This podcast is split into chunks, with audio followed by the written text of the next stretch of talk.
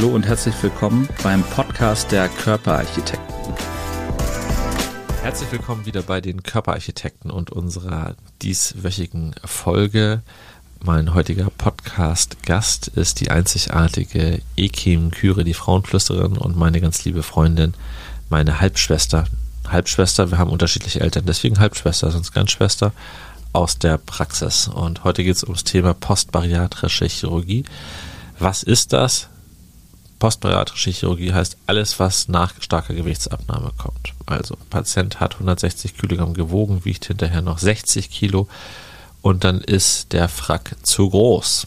An Armen, an Beinen, manchmal im Gesicht, an, Oberarm, an Oberschenkeln, am Bauch, am Rücken, überall.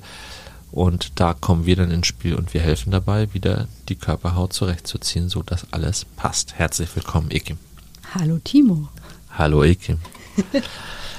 Das ist jetzt ein echt witziger Spoiler und den behalten wir so auch bei. Jeder, der jetzt hier in den Podcast kommt, macht mit mir diese Nummer. Ich finde es ganz witzig, so als, äh, als Hommage an den Podcast Lanz und Precht, wo es dann wäre, hallo Richard, hallo Markus. Markus, ich bin aber Precht. Ja, deswegen sage ich ja hallo Richard. Ach so.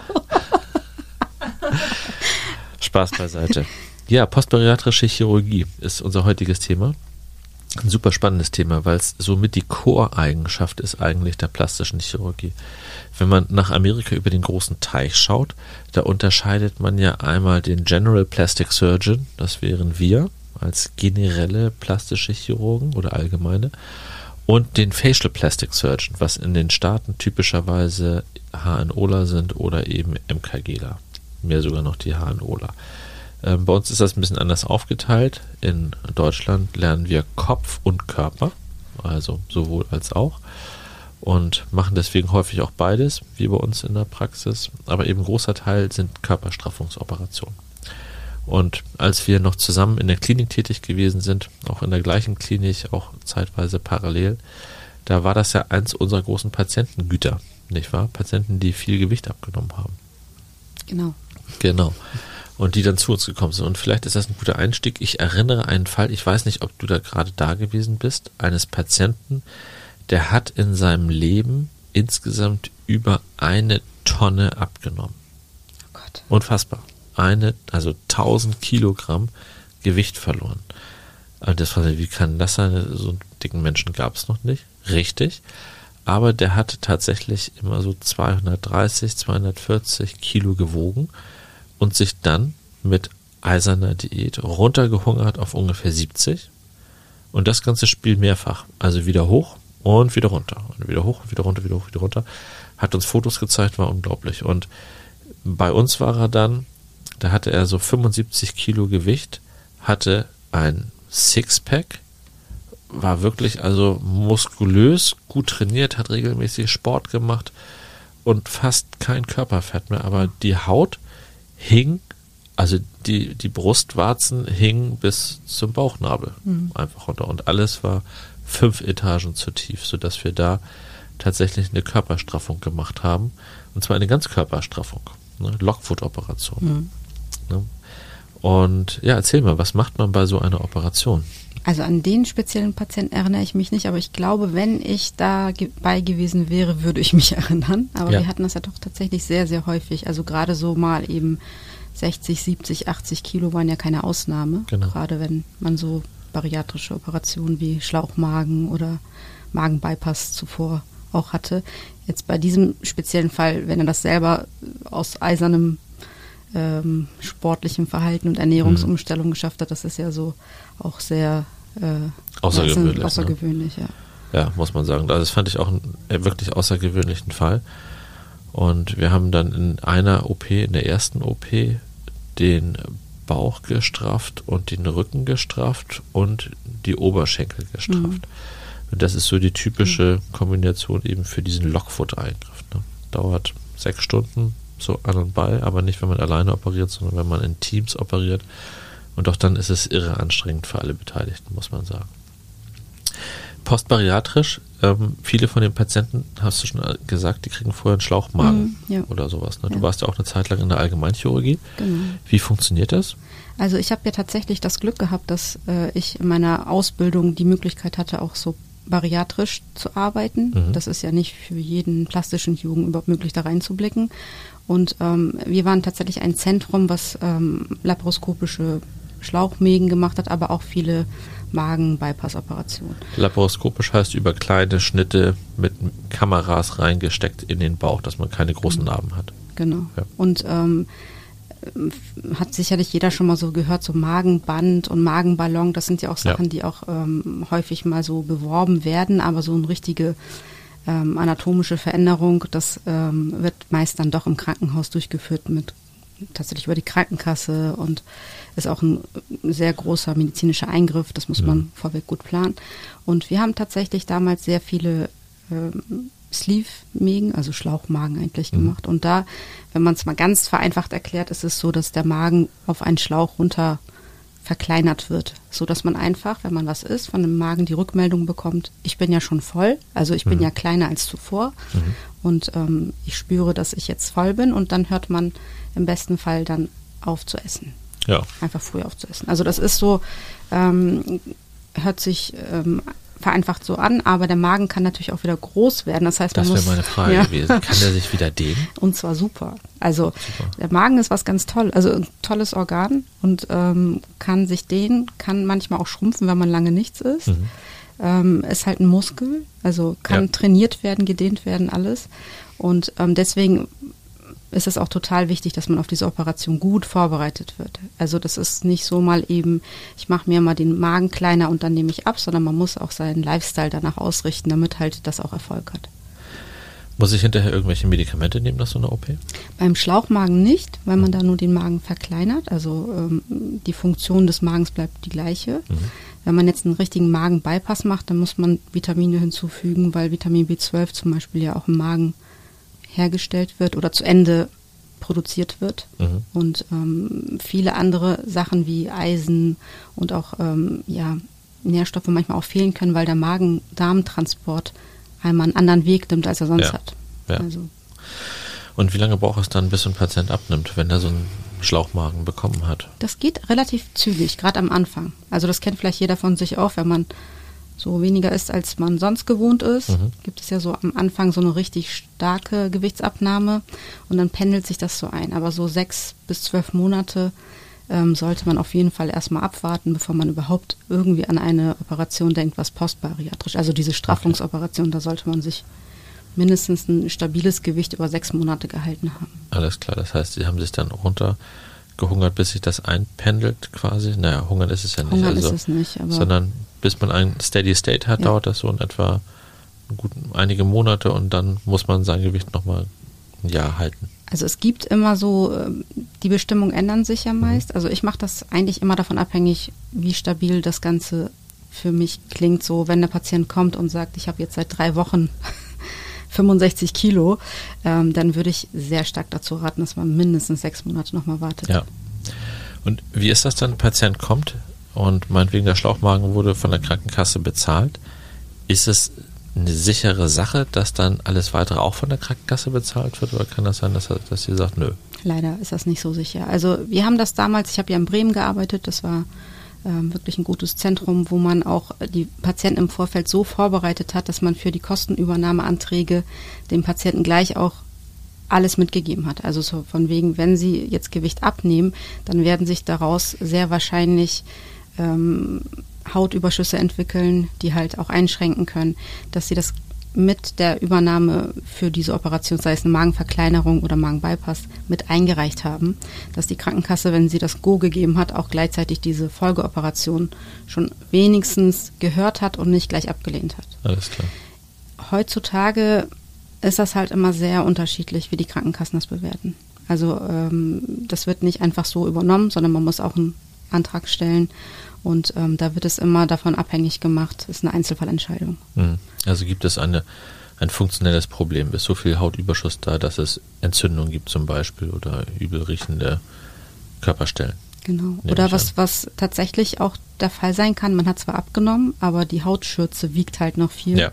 Und ähm, das kann Rückenbeschwerden machen, gerade bei, wenn die Brüste jetzt, sage ich mal, auch an ähm, ja, Inhalt verloren haben für den Rücken oder am Bauch, dass man halt einfach diese Stabilität nicht mehr in der Körpermitte hat, sondern dass ein nach unten zieht mhm. oder nach vorne zieht. Was so dann der häufigste Eingriff, den man macht nach Gewichtsabnahme? Was würdest du sagen? Ich würde sagen Bauchdecke. Mhm. Und äh, also jetzt, ich finde in unserem, in der Privatpraxis ist das nochmal ein bisschen anders. Mhm. Im Krankenhaus auch häufig einfach diese Lockwood-Operation, also dass man vorne, hinten und Oberschenkel äh, strafft.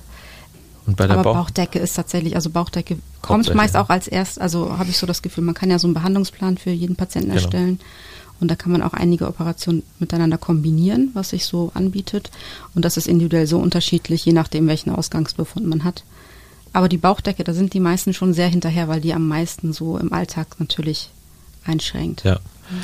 Kannst du das mal beschreiben? Wie läuft so eine, wie läuft so eine OP ab? Also jemand kommt, hat viel Gewicht abgenommen, dann ist jetzt viel Haut über im Bereich des Bauches. Was passiert dann? Also nachdem man natürlich die Beratung gemacht hat und alles vorbereitet hat und der Patient ähm, über alles informiert ist und also am Tag der Operation erfolgt natürlich erstmal die Einzeichnung und äh, für uns ist ja eigentlich wichtig, dass man im Vorfeld schon alles andere geklärt hat. Also wie ist der Befund des Patienten, was ist sein Wunsch, was ist machbar, dass man auch realistisch die Ziele, die erreicht werden können, auch definiert. Und ähm, ganz, ganz, ganz wichtig, und da sind wir ja so ein bisschen in unserer Praxis ähm, gut ausgestattet, äh, haben wir ja auch eine Fachärztin, die sich mit der Allgemeinchirurgie und der Viszeralchirurgie sehr gut auskennt. Genau. Und wenn äh, so Sachen sind wie Nabelbruch, Narbenbruch, Bauchdeckenbruch, also alles, was hm, in einer Operation auch sehr häufig gefunden werden kann, gerade wenn die Patienten vorher sehr stark übergewichtig waren, sollte man einmal im Vorfeld versuchen, festzustellen und falls man sie in der OP feststellt, dass man auch darauf reagieren kann. Also ja. wir hatten letzte Woche tatsächlich, also als hätten wir es jetzt irgendwie geplant, geplant. für den Podcast. ja, für den Podcast habe ich mit meiner lieben Kollegin Frau Dr. Koch zusammen eine Bauchdeckenstraffung operiert. Ja. Bei einer Patientin, die nicht zu dem typischen postbariatrischen Klientel gehört, sondern die einfach etwas Gewicht abgenommen hat und die an der Bauchdecke ähm, etwas ähm, viel Hautweichteilgewebe für sich ähm, gefunden hat. Und da wusste ich schon, dass ich mich da darauf vorbereiten muss, dass es sein kann, dass sie einen Nabelbruch hat. Und das mhm. hat sich in der OP, OP auch bestätigt. Und da ich den Vorteil habe, dass ich in der Chirurgie war, wo wir sehr viele auch bauchchirurgische Patienten betreut ja. haben und auch mich mit dieser Operation befasst habe und auch meine Kollegin an Bord hatte, haben wir dann Nabelbruch, den Nabelbruch auch so versorgen können, wie man das ganz auch normal ganz macht. normal auch macht. Ja. Das ist, wenn man jetzt aus einem Haus kommt, wo die Facharztausbildung erfolgt ist, wo man jetzt überhaupt keine Berührungspunkte mit der Allgemeinchirurgie hat oder mhm. Viszeralchirurgie, natürlich nicht ganz so zu leisten. Ne? Ja, das stimmt. Also Ausbildung ist key, auch ja. dabei, ne? Weil man kann ja nicht plötzlich einfach alles wieder zuklappen und sagen, lassen wir jetzt so, wie es ist. Das geht nicht. Nee. Insofern muss Oder man da, um Hilfe rufen. Ja, um Hilfe rufen muss man gut aufgestellt sein. Ähm, was ist der Unterschied zwischen einer Fettschürzenresektion und einer Bauchdeckenstraffung? Kann man das in einfachen Worten zusammenfassen? Also ganz vereinfacht ist bei einer Fettschürze vielleicht so, wenn man sich vorstellt, dass der Bauch über dem Gürtel oder über dem Hosenbund runterhängt, dass man das wegnimmt, ohne sehr viel ähm, das Gewebe zu modellieren würde mhm. ich es nennen. Und bei einer richtigen, also was heißt bei einer richtigen, äh, bei einer Bauchdeckenstraffung gehört meist auch eine Rektusfasziendoppelung dazu, dass man den Bauchnabel gut versetzt, dass man ästhetisch auch ein, ähm, ja, Neupositionierung der Nabelposition so macht, dass hinterher eine gute Gesamtästhetik ja, entsteht. Ja, ne? genau. ja. Also man kann das ja auch, es ist ja man, also eine Fettschürze ist ja auch nochmal, ähm, ja, es ist ja meist bei den Postbariatrischen so ein Hautweichteilüberschuss, wo mhm. ist gar nicht mehr so viel Fettgewebe da drin. Mhm. Deswegen ist es manchmal so ein bisschen ähm, ineinander übergehend, was ist jetzt eine Fettschürze, was nicht. Ähm, aber ähm, wenn es um eine rein ästhetische Bauchdeckenstraffung geht, da wird halt ähm, doch sehr viel modelliert, manchmal ja. auch Fett abgesaugt, also Liposuktion-Thema. Bei einer postbariatrischen OP sind wir ja sehr zögerlich mit Fettabsaugung, weil wir die Durchblutung ja nochmal besonders beachten müssen. Genau, dass da zu keinen Wundheilungsstörungen kommt. Genau. Wie ist das mit dem Schamhügel? Wenn jemand viel Gewicht abgenommen hat, dann hängt er auch durchaus mal gerne eine Etage tiefer. Genau. Also die Straffung, manchmal kann man das ja kombinieren, dass man Mhm. das im Rahmen der Bauchdeckenplastik äh, mit oder der Fettschützenresektion macht. Sehr, sehr langwieriger Prozess in der Abheilung, weil die Lymphgefäße dort auch sehr, sehr lange und sehr stark geschwollen sein können. Und die Patienten müssen ganz anders vorbereitet werden als bei, mein, bei einer ästhetischen Bauchdeckenstraffung. ne? Und manchmal kann man das sogar im zweiten oder dritten Schritt machen. Also wenn man jetzt die Bauchdecke gestrafft hat oder die Fettschütze entfernt hat, dass man im weiteren Verlauf, wenn auch die anderen großen Straffungsoperationen erfolgt sind, nochmal den Schamhügel nachstrafft Ja. oder sich dann doch traut, ein bisschen Fett abzusaugen. Aber ähm, beim, bei Kombination muss man immer aufpassen, dass man nicht zu viel des Guten macht. Ja. Hm, Wie lange dauert so eine OP eigentlich? So unterschiedlich. Ne? Also Je nachdem, wie groß der Bauch ist. von zwei Stunden bis, was hattest du gesagt? Habt ihr wie lange? Sechs Stunden? Sechs Stunden, aber das war dann nicht nur Das der Bauch, ja- sondern halt eben alles drum und dran. Ja. Und wir waren drei Vollchirurgen, die da operieren waren. Das war schon echt viel. Also ich denke mal so die letzten drei, vier Jahre bei dir habe ich wahrscheinlich maximal drei Stunden gebraucht, Ja. drei, dreieinhalb so, wenn es mal eine große ein großer Bauch gewesen war. ist. Ne? Wir machen ja immer noch mal so tatsächlich häufig Kombinationen daraus, ne? Und deswegen ist dies, die exakte OP-Zeit für den Bauch meist in Kombi mit, Mit einer was Brust. ich an, ja genau, dass wir das Fett auch manchmal nutzen vom Bauch und die Brüste vielleicht noch ein bisschen modellieren. Genau, richtig. Das ist das, was die Amis als Mummy Makeover bezeichnen. Mein Lieblingswort. Dein Lieblingswort, ich weiß, Mummy Makeover klingt auch echt doof. Ich mag das echt nicht. Aber es Ähm. ist ja, man muss es ja eigentlich auch benennen können, damit die Leute wissen, das wonach sie suchen. Mutterüberarbeitung, wie klingt denn das? Ne? Aber das sind halt, das eben so, die Amis mögen den Blödsinn. Also letzten Endes meint es ja die Kombination von, von Bauch- und Brustkorrektur in einem und das macht natürlich auch maximal Sinn, wenn es denn gesundheitlich möglich ist seitens des Patienten, ne, so, so viel OP mitzumachen. Das ist einfach so. Ja, bei den Mammis geht es ja, Ja. relativ gut. Bei den postbariatrischen muss man halt immer gucken, Genau. da äh, jetzt, da sind ja auch einige Nicht-Mammis dabei, Ja, Männer richtig. auch, Ja. also darf man nicht vergessen. Und ähm, da ist es ja häufig auch so, dass die Vorerkrankungen ganz anders sind. Also viele haben Zuckererkrankungen, Bluthochdruck, nehmen Medikamente. Das sind halt alles andere Abwägungen, ob man dann äh, das kombiniert oder nicht. Ich habe jetzt gerade Anfang der Woche eine Miniserie gesehen auf Netflix. Die hieß, ich kriege den Titel nicht genau zusammen, es geht um die Blue Zones auf unserem Planeten. Das sind die Zonen, wo überproportional viele Hundertjährige leben. Costa Rica. Richtig, unter anderem Costa Rica, genauso ist es. Und ein amerikanischer Forscher, der hat sich darum gekümmert und hat diese Blue Zones besucht und versucht zu analysieren, was sind die Gemeinsamkeiten, was haben alle diese Menschen dort, warum werden die so alt. Und da sind verschiedene Sachen rausgekommen. Eine der wichtigen Sachen tatsächlicherweise ist äh, eine Ernährungsweise überwiegend aus auf pflanzlicher Basis mit wenig Fleisch. Ja, wir Oh beide, wir beide vorbei. Da wird erst, Mein Freund freut sich. wenn wir, zu, wenn wir zusammen dann sind, werden wir 100, ne? ansonsten wahrscheinlich nicht. Ähm, also plant-based sollte es nach Möglichkeit sein, tatsächlicherweise, und auch die Menge der aufgenommenen Nahrung sollte auch limitiert werden. Bei, in Japan gibt es auf der Insel Okinawa ganz viele Hundertjährige, zumindest war das mal so, mittlerweile ist es nicht mehr so. Und da gibt es etwas, ein, ein Lebensmotto, die hören auf zu essen, wenn sie quasi zu 80 Prozent satt sind. Und Oh. dann auch wieder, ja, dann auch wieder plant-based, das kam von Herzen. auch wieder plant-based. Und Also nicht 180 Prozent wie bei mir. Nein, 80 Prozent. Und äh, die Empfehlung, wie viel Kalorien braucht so ein durchschnittlicher Erwachsener, für die Männer sind es ungefähr so 2000 in Amerika, was man als Leitlinie hat.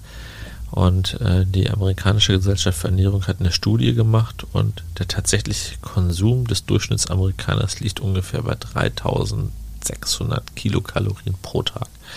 Und deswegen haben die auch ungefähr zwei Drittel der Bevölkerung, die man als übergewichtig bezeichnen muss. Also äh, es ist wirklich eine Zivilisationskrankheit, die mit Ernährung ganz klar zu tun hat. Das ist schon so. Und deswegen glaube ich, ist postbariatrische Chirurgie oder auch Chirurgie, vielleicht nicht, wenn sie nach irgendwelchen gewichtsreduzierenden anderen Operationen stattfindet, etwas, was häufig ne, gefragt wird bei uns. Ne? Mhm. Das ist schon so. Ja.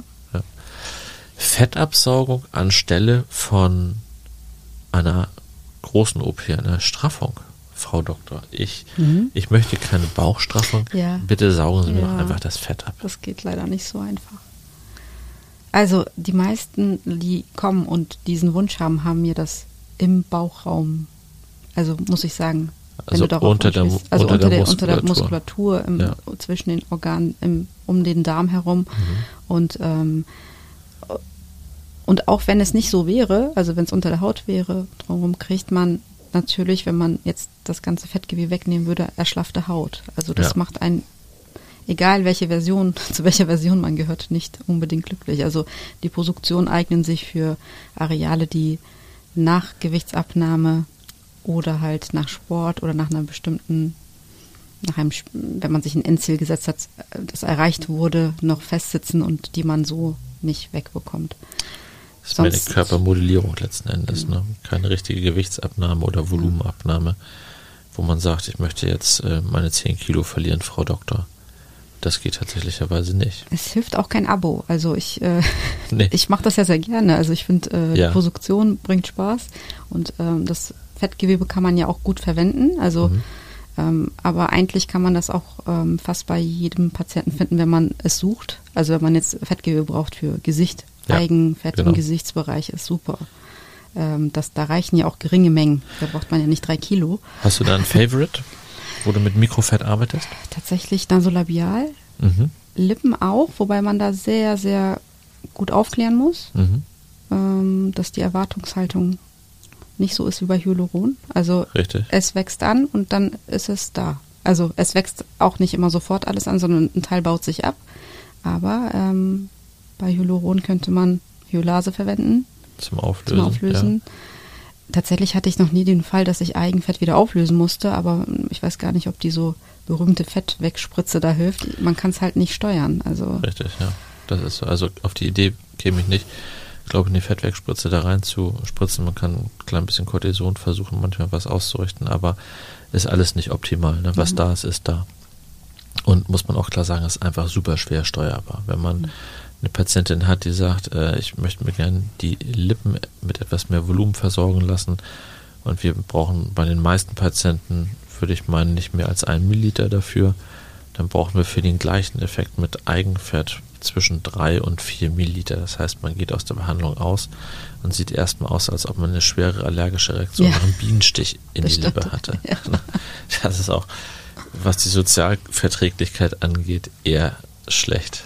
Deswegen Eigenfett finde ich im Gesicht, gerade für Lippen, eine gute Sache bei Patienten, die wir operieren, die eh schon einen Facelift haben oder gerade bekommen, ja. aber so für, für eine primären elektive Korrektur, glaube ich, ist das eher selten. Das stimmt. Ich ja. habe das, ich kombiniere das gern, wenn eh eine OP geplant ist und ich bin keine Ärztin, die die Patienten selber darauf anspricht, was man dann jetzt so alles machen könnte.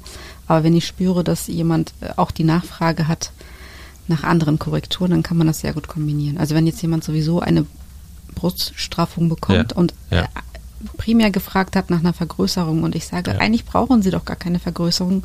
Stellen Sie sich mal vor, die Brust ist straffer und fülliger obenrum und ähm, dann kann man das natürlich mit Eigenfett gut kombinieren. Dann hat man so ja zwei Sachen auf einmal. Kann man Eigenfett in der Brust und ein Implantat synonym setzen? Kann ich mit mit Eigenfett das gleiche machen, das gleiche ausrichten Nein. wie mit Implantat? Das ist so, das, also Implantat ist ja, also wenn ich 250 reinmache, sind ja 250 drin und ich kann natürlich das Volumen viel exakter voraussagen. Ne? Mhm.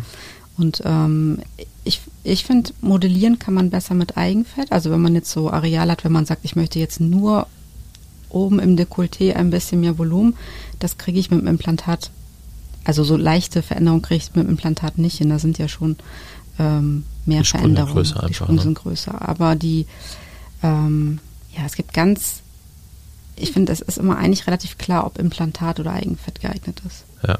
Also manche Brüste haben einfach so wenig Drüsengewebe selber und so wenig Areal, worauf das Eigenfett anwachsen kann, dass es da auch gar keinen Sinn macht. Genau. Ich glaube, das ist ein ganz wichtiger Punkt eben, ne? dass man nicht denken kann, oh, ich habe ein A-Körbchen, ich möchte ein C-Körbchen haben und jetzt lasse ich mir so viel Fett in die Brust einspritzen, dann habe ich hinterher auch auf jeden Fall ein schönes C-Körbchen, sondern eins der Hauptprobleme beim Eigenfett ist letzten Endes, dass man immer nur so viel Fett in die Brust einspritzen kann, so groß wie die Brust zu Beginn der Operation auch ist. Und ein Vergleich, den ich gerne meinen Patienten erzähle, ist so, wenn sie in den Garten gehen und Kirschen pflücken und tausend Kirschen vom Baum pflücken in einen Eimer und Kirschenbäume pflanzen wollen. Dann kommt ja niemand auf die Idee, ein Loch zu graben und da tausend Kirschen mhm. reinzuschmeißen, mhm. Erde drauf zu werfen und zu hoffen, jetzt wachsen auf diesem halben Quadratmeter tausend Kirschbäume weil jedem klar ist, das kann nicht funktionieren. Das wird alles Matschepampe. Die kriegen keine Nährstoffe, kein Wasser, das gammelt alles vor sich hin. Und mit dem Eigenfett ist es halt genauso.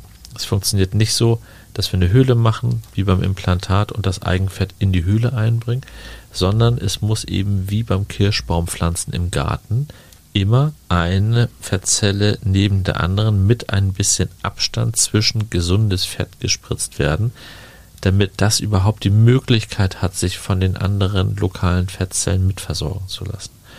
Deswegen, wenn wir dreimal so viel Fett einspritzen, wie Fett in der Brust ist, ist das Verhältnis versorgendes Gewebe zu Gewebe, was versorgt werden muss, ungünstig und dann stirbt eben fast alles ab, muss man sagen.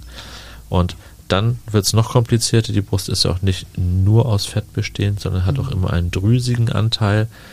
Und in die Drüse können wir gar kein Fett reinspritzen. Deswegen, auch wenn wir mit dieser 1 zu 1 Regel arbeiten, ist es trotzdem mal so, dass in der Tiefe Areale sind, wo es eben nicht 1 zu 1 ist, sondern 1 zu 2 oder 1 zu 4, mhm. 1 zu 5. Und insofern unterm Strich, Baseline ist 50% wächst an, 50% nicht. Und persönlich, ich glaube, dass jeder, der seinem Patienten mehr verspricht, ich sag's mal ganz freundlich, ein kleiner Flunkerer ist. Oder sagt man Schönredner. Aber wenn ich mich mit lieben Kollegen und Freunden von mir aus den Staaten unterhalte, Daniel DeVecchio ist einer der ganz Großen, der macht quasi nur Eigenfett, Brust und Po, der wird immer sagen, it's 50%, not mhm. 51. Und das kommt auch hin.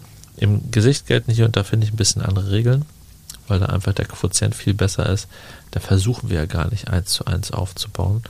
Und da ist der Take ein kleines bisschen besser, aber so für den restlichen Körper, glaube ich, mhm. ist das richtig. Das kommt und ich, ich finde ich find das so schön, wie du es erklärt hast, weil. Ich bin der Gärtner. Da, ja, und ich, weißt du, was ich immer erzähle? Ja, schieß los. Also du, Kirschbaum passt zu dir, Baum, Garten, so alles ein bisschen.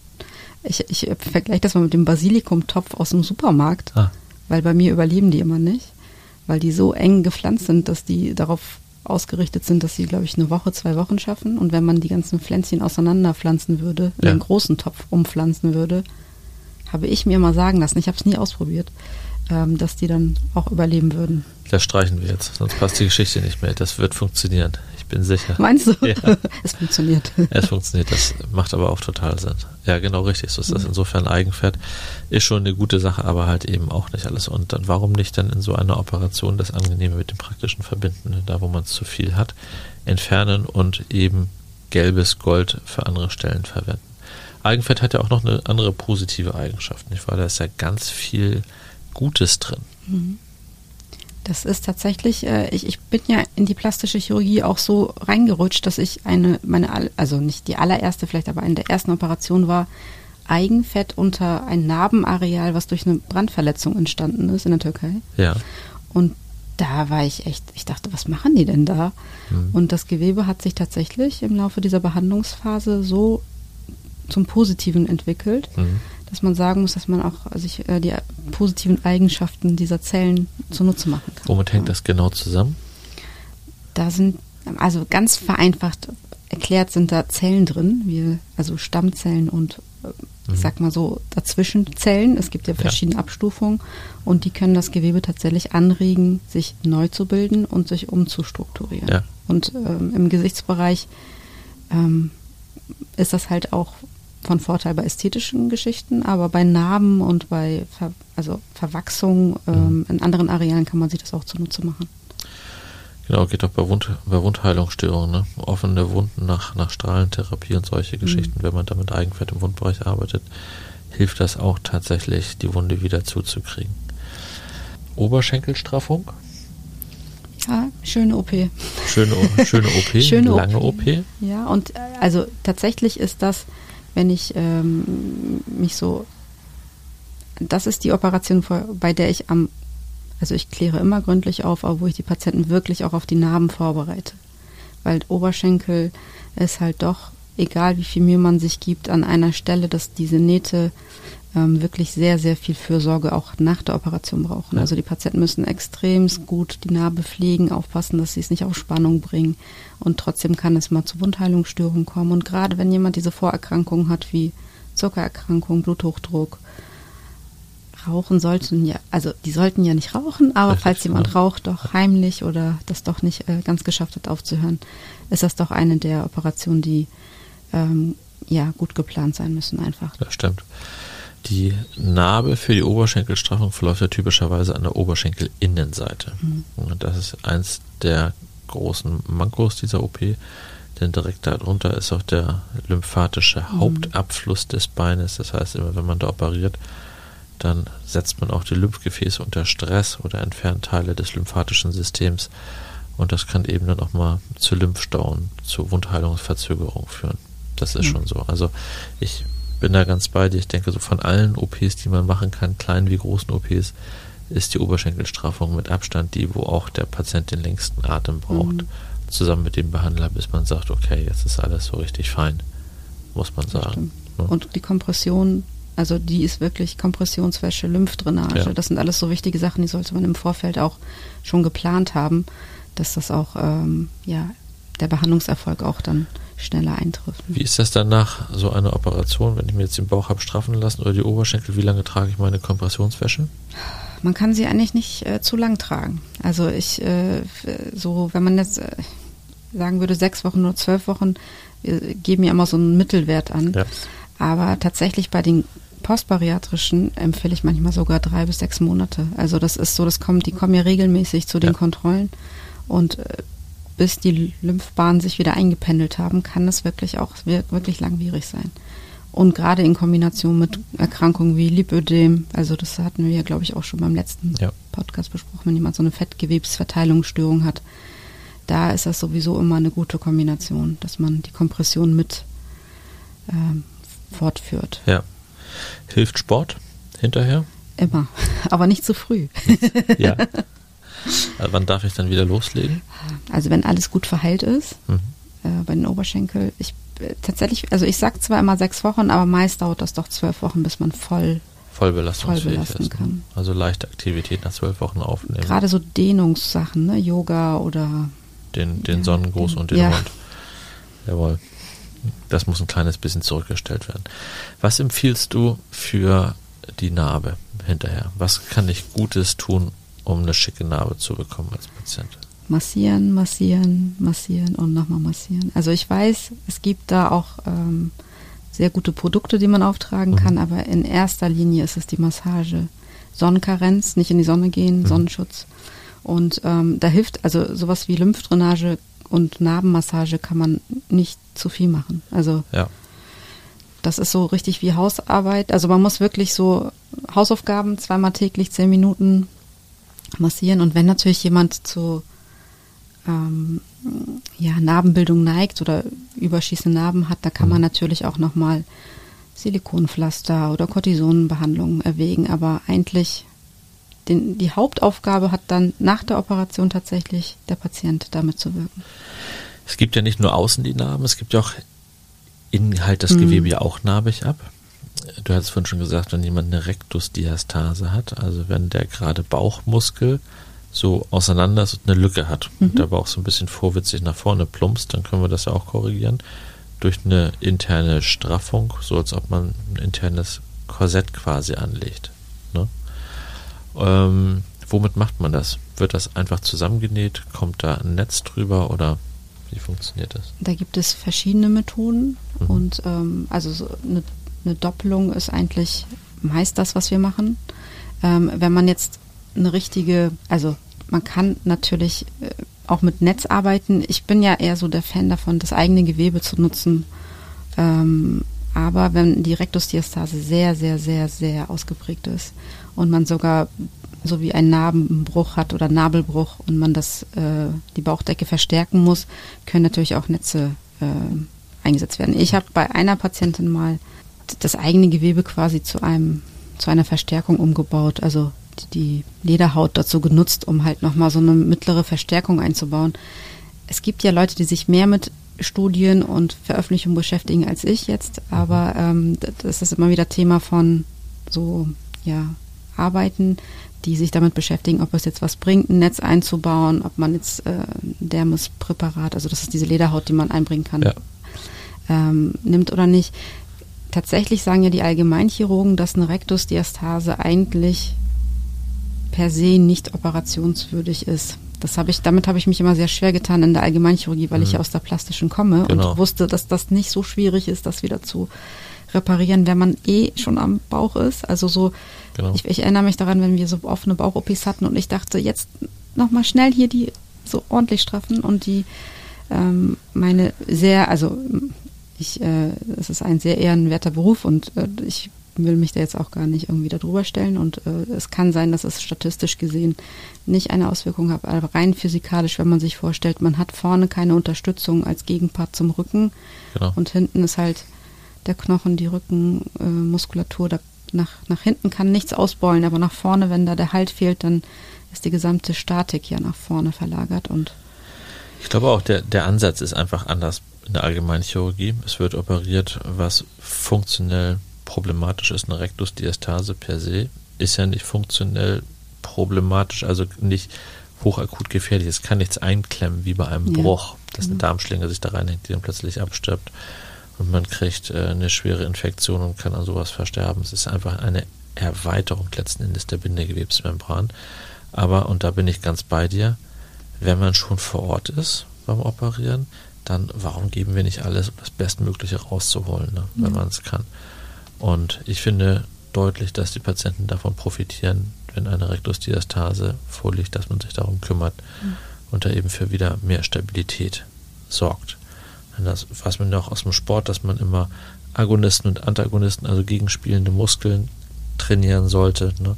Nicht nur äh, Bauchaufzüge machen, sondern auch den Rücken, sonst steht man irgendwann wie Hänsel, nee, nicht wie Hänsel und Gretel, sondern nur wie die Oma da wahrscheinlich. Ganz krumm von vorne. Also es muss immer auf beiden Seiten im Gleichgewicht sein und da ist der Bauch ja. natürlich ganz extrem wichtig bei. Kann ich nach einer Bauchdeckenstraffung eigentlich nochmal schwanger werden als Frau? Es ist, es, ist, es ist keine Verhütungsmethode. okay. Also, Nein, natürlich. Also ja. ähm, wir fragen das nur ab, ob der Kinderwunsch in naher Zukunft da liegt, damit die Patienten einfach wissen, dass sich natürlich der Körper verändert, wenn nachfolgende Schwangerschaft besteht. Ich habe tatsächlich letztens eine Patientin von dir gehabt, Ach was? die jetzt mit ihrem, ich glaube, ich muss jetzt lügen, also auf jeden Fall mehrere Jahre her ist, dass du die Bauchdecke gestrafft hast mit einem weiterhin sehr schönen Ergebnis und die kam wegen was anderem zu mir, wollte er eine von Frau zu Frau Beratung und ja. ähm, da hat sich der Bauch auch wieder sehr schön zurückgebildet. Also das heißt nicht, dass wenn man nach einer Bauchdeckenstraffung dann nochmal eine Dehnung hat durch Schwangerschaft oder Gewichtszunahme, dass das immer per se dann schlecht ist. Natürlich, wenn man das vorhat, also wenn man jetzt sagt, ich möchte jetzt noch unbedingt äh, die nächsten drei Jahre drei Kinder, geht das rechnerisch? Theoretisch, ja. ja so, ne? Mhm. Ähm, dann kann man vielleicht diesen Wunsch etwas aufschieben, einfach nur damit man dann auch langfristig glücklich ist. Aber ähm, genauso wie bei der Brustverkleinerung oder Straffung ähm, verhindert diese Operation nicht, dass man schwanger wird. Ja, genau. Also eigentlich ganz klar. Ne? Wir verändern ja niemals die Biologie des Körpers. Jegliche Form von Veränderung durch Alterungsprozesse oder Körperraubbau den man betreibt, äh, durch Rauchen oder durch was auch immer, exzessive Gewichtszunahme ist weiterhin möglich. Und das, glaube ich, ist ganz wichtig auch zu verstehen für den Patienten, damit man den Zeitpunkt für so eine Korrektur wirklich weise wählen kann. Aber da beraten wir dann ja auch nochmal dezidiert während der Beratung. Genau. also ich habe tatsächlich die meisten äh, belesen sich ja zuvor irgendwie im Internet ja. oder gucken sich ähm, ja, Berichte an oder so. Und äh, die eine der häufigsten Fragen bei Bauchdecke ist das mit der Schwangerschaft. Mhm. Bei der Brust ist das mit der Stillfähigkeit. Und das sind dann, da muss man erstmal so ein bisschen aufräumen, welche ja, welche Vorstellungen die Patienten so im Internet zu hören. Das sind ja alles auch so ungefilterte Informationen. Es ist auf jeden Fall kein Grund für irgendeine Entscheidung für oder gegen ein Kind, wenn man eine Bauchdeckenstraffung hatte. Ja, also das sollte man von anderen Gegebenheiten abhängig machen. Sensibilität hinterher, der Bauchdecke? das dauert. Also ähm, die meisten haben im Bereich der Narbe eine Über- oder eine Taube, ähm, also kann beides sein. Mhm. Und ich finde gerade der Bereich unterhalb des Bauchnabels, ne, also so zwischen mhm. der unteren Narbe, man kann sich ja die Narbe, es gibt ja verschiedene Narben, aber so das häufigste ist einmal um den Bauchnabel und unten unterhalb der ja, Bikini-Linie, nenne ich es mal, so, so mhm. wenn man sich den Kaiserschnitt verlängert ja. vorstellt, so die meisten Frauen wissen dann ungefähr so, welche ich meine, dass man es noch gut unter dem Höschen kaschieren kann. Ähm, und ich finde gerade unter dem Bauchnabel in dieser mittleren Zone kann es ja häufig mal länger dauern, bis das Gefühl wieder da ist. Ja. Aber auch da braucht man ein bisschen Geduld und Zeit und wenn man das weiß und die Narbenmassage und den Bauch insgesamt auch massiert und anfasst, ist es so, dass es nach, ja, nach Wochen oder Monaten auch wieder wiederkehren kann. Und wir sagen ja auch mal maximal ein Jahr abwarten, bevor man denkt, okay, jetzt habe ich da irgendwie kein Gefühl. Aber mhm. eine Narbe fühlt sich einfach erstmal anders an. Das ist ganz normal und darüber klären wir ja auch auf. Und das kann sich auch alles wieder sehr gut und natürlich und normal anfühlen. Ganz, ganz, ganz selten, aber halt auch das Gefühl wegbleiben oder halt so ein bisschen überempfindlich oder taub sein. Ja, das weiß man halt leider nie so hundertprozentig. Mhm. Auch da eben Narbenmassage, Massage, Massage, ähm, Stimulation, Wechsel warm, ähm, ganz wichtig für diese Zonen. Ist einfach so, ne? desto besser wird es nach der Operation wieder. Super. Ich glaube, wir haben dieses Thema relativ umfassend besprochen, tatsächlich. Mir fällt jetzt so akut gar keine ähm, ganz abweichende Frage noch ein. Die meisten Patienten müssten hier jetzt super informiert rausgehen aus diesem Podcast, was wir hoffen. Und wir sitzen jetzt hier bei gefühlten 42 Grad ja, im Podcast-Studio. Es ist sehr gemütlich hier. Es ist sehr gemütlich hier. Es ist eine Schwitz, ein Schwitzzelt heute. Wahrscheinlich, wenn das ausgestrahlt wird, sind schon drei Wochen um und dann sind es draußen 15 Grad und alle wundern sich, was wir meinen. Genau, genau. Also heute ist es draußen echt heiß ja. und hier drin extrem heiß. Insofern, ich wünsche dir ein ganz schönes Wochenende. Ja. Vielen Dank für die Zeit noch am Freitagnachmittag und ich freue mich, dich am Montag wieder zu sehen. Tschüss, Eke.